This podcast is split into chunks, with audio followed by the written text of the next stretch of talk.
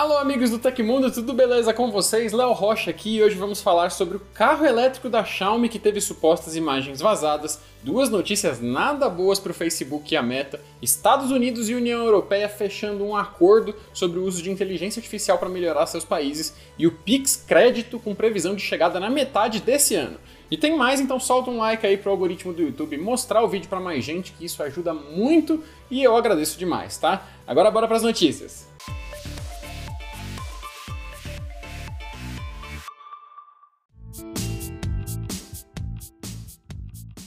Os supostos modelos iPhone 15 Pro podem ter como um dos diferenciais a conectividade Wi-Fi 6E. Ao menos é o que indica um documento oficial compartilhado por Unknowns21, informante com um amplo histórico de acertos sobre os produtos da Apple. O conceito vazado da arquitetura das antenas do iPhone 15 traz detalhes dos dispositivos D8X, codinome do iPhone 15 Pro, e D3Y, que seria o iPhone 15 base. O desenho sugere que apenas os telefones Pro devem trazer os recursos de internet sem fio aprimorados. A possível diferença do suporte à conectividade pode estar relacionada ao novo chip da Apple. Rumores indicam que as variantes do iPhone 15 Pro devem ser as únicas a adotar o processador A17 com recursos extras, incluindo o Wi-Fi 6E. Já as variantes de entrada do iPhone 15 podem usar uma versão atualizada do chipset A16 do iPhone 14 Pro com suporte ao padrão Wi-Fi 6, mas não ao 6E. Assim, a marca deve repetir a estratégia de reaproveitar o chip da geração anterior no modelo mais básico. A chegada do Wi-Fi 6E no iPhone 15 Pro faz parte de um plano da Apple de introduzir o padrão em vários produtos. O iPad Pro, o Mac Mini e o MacBook Pro foram alguns dos novos dispositivos que já chegaram ao mercado com a tecnologia. Vale citar que esses aparelhos usam os processadores M2 ou M2 Pro. As plataformas da maçã oferecem suporte para o formato de internet sem fio mais rápida, assim como já ocorre em vários notebooks e celulares de concorrentes lançados esse ano ou até no ano passado. Se você não entende muito sobre isso de Wi-Fi 6 e 6E e quer saber sobre como poder aproveitar essas coisas melhor, nós temos um vídeo aqui no canal falando justamente sobre isso. Link na descrição. E a Dell está com uma novidade interessante para quem procura notebooks corporativos. Os principais modelos da linha Latitude, especialmente os 5000 e 7000, estão sendo fabricados aqui no Brasil. A proposta da marca é reforçar o país como um mercado prioritário, o que pode trazer uma série de vantagens competitivas. Esses modelos vêm com telas de 14 e 15 polegadas, processadores de 12ª geração Intel Core e o Windows 11 Pro para você trabalhar com mais segurança e agilidade. A linha ainda traz recursos como o Dell Optimizer, que tem destaques como o Express Response, que trabalha junto com a tecnologia Intel Adaptix para priorizar os seus aplicativos mais importantes, entregando mais velocidade e eficiência, e o Express Connect, que conecta o notebook aos pontos de acesso mais fortes do escritório, garantindo uma conexão ainda melhor. A gente fez um vídeo explicando tudo sobre essa linha que foi feita para atender às demandas do mercado corporativo e tudo com fabricação nacional. Dá uma olhadinha no link aí na descrição do vídeo e saiba mais.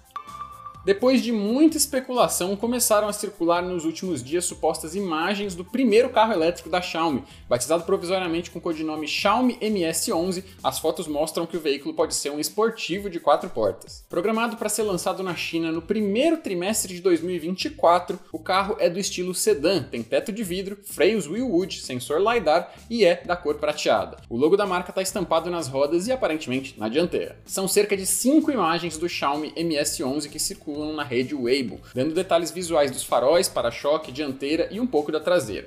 De maneira geral, o design é similar aos da fabricante BYD. Na versão que será lançada no mercado, o Xiaomi MS11 deve ter o nome comercial de Modena. O modelo terá baterias da XCATL e da BYD, enquanto o motor elétrico será desenvolvido integralmente pela Xiaomi. É especulado que o preço do carro da Xiaomi deve ficar a partir de uns 200 mil reais. A empresa não se pronunciou oficialmente sobre o suposto vazamento e, por causa disso, as imagens devem ser consideradas apenas como um grande rumor.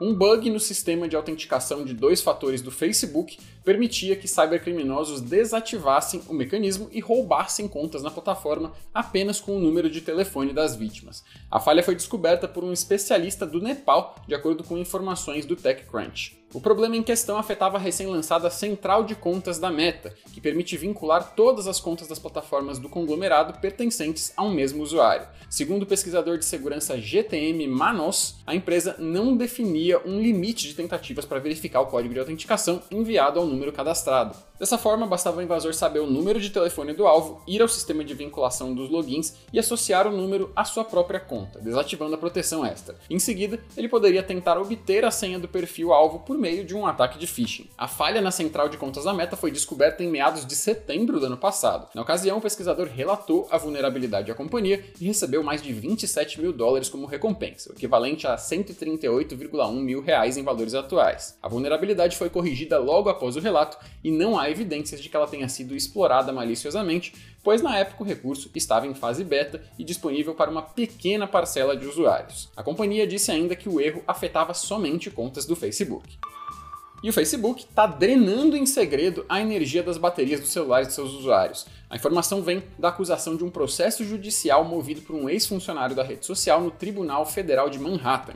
O procedimento é conhecido como negative testing e permite a realização de testes remotos, o que acelera bastante o consumo da bateria dos celulares. De acordo com o autor da ação, o cientista de dados George Hayward, esses testes de campos realizados supostamente sem o conhecimento dos usuários permitem que as empresas de tecnologia consigam avaliar às escondidas algumas questões como velocidade de execução de aplicativos ou tempo de carregamento de imagens. Hayward tinha sido contratado em outubro de 2019 e disse que só tomou conhecimento da prática ilegal quando recebeu uma cartilha de treinamento interno denominada Como Executar Testes Negativos Ponderados. O manual trazia exemplos práticos de tais experimentos sendo realizados. Nas alegações iniciais do processo, o cientista de dados alerta que matar a bateria do celular de uma pessoa é o mesmo que colocá-la em risco, principalmente em circunstâncias em que ela necessite se comunicar com outras pessoas, incluindo, mas não se limitando, a policiais ou outras equipes de resgate. Hayward, que é um cientista de dados, afirma que teria comunicado ao seu gerente dentro da empresa que a prática poderia prejudicar os usuários, mas a resposta recebida teria sido que prejudicar algumas pessoas seria o caminho para conseguir ajudar muitas. O funcionário trabalhava no aplicativo Messenger do Facebook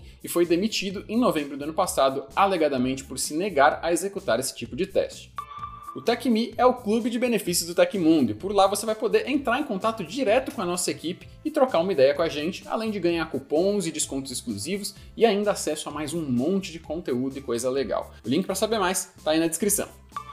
O primeiro acordo abrangente para acelerar e aprimorar o uso de inteligência artificial foi anunciado pela Casa Branca e pela Comissão Europeia. O objetivo do trato é usar a IA para melhorar setores como saúde, agricultura, rede elétrica, previsão climática e respostas a emergências. Com o uso de inteligências artificiais, os governos podem dar mais velocidade e eficiência a serviços e operações. Para isso, os governos vão ter acesso a modelos de inteligência artificial mais detalhados e ricos em dados. Estados Unidos e alguns países da União Europeia coletam informações sobre rede elétrica, por exemplo, e devem aproveitá-los para criar um modelo comum. Apesar do trabalho em grupo, cada um fica com seus dados, mas podemos construir um modelo que converse com os dados europeus e americanos, porque quanto mais dados e mais diversos os dados, melhor modelo, destacou um funcionário da Casa Branca à agência de notícias Reuters. Anteriormente, Estados Unidos e Europa haviam feito acordos em áreas específicas. Entre elas, a Casa Branca e a Comissão Europeia assinaram compromissos sobre privacidade. Outros países serão convidados a participar desse novo pacto. O ministro da Economia, Fernando Haddad, afirmou que o Pix Crédito será lançado ainda em 2023. Segundo ele, a novidade dará mais opções aos consumidores. Durante evento na Fiesp, em São Paulo, Haddad afirmou que o Pix vai virar um instrumento de crédito também, o que vai baratear muito o crédito no Brasil. Isso está na agenda do BC e vai ser lançado, quem sabe, no meio do ano. O ministro contou que se reuniu por uma hora e meia com Roberto Campos Neto, presidente do Banco Central, e que ficou acertado entre eles a aceleração no andamento de pautas que ficaram travadas durante o governo Jair Bolsonaro. Haddad ainda disse que em 15 dias irá formalizar medidas econômicas para enviar ao Congresso. Ele defendeu que é preciso melhorar o ambiente de negócios no Brasil e citou especificamente ações que ajudem os milhões de negativados a limparem o nome. O Pix é o sistema de pagamento mais utilizado no país, ultrapassando com folga soluções como TED, DOC e até o cartão de débito. Além do Pix como crédito, a plataforma ainda deve ganhar no futuro novidades como transações internacionais e pagamentos recorrentes, como débito em conta.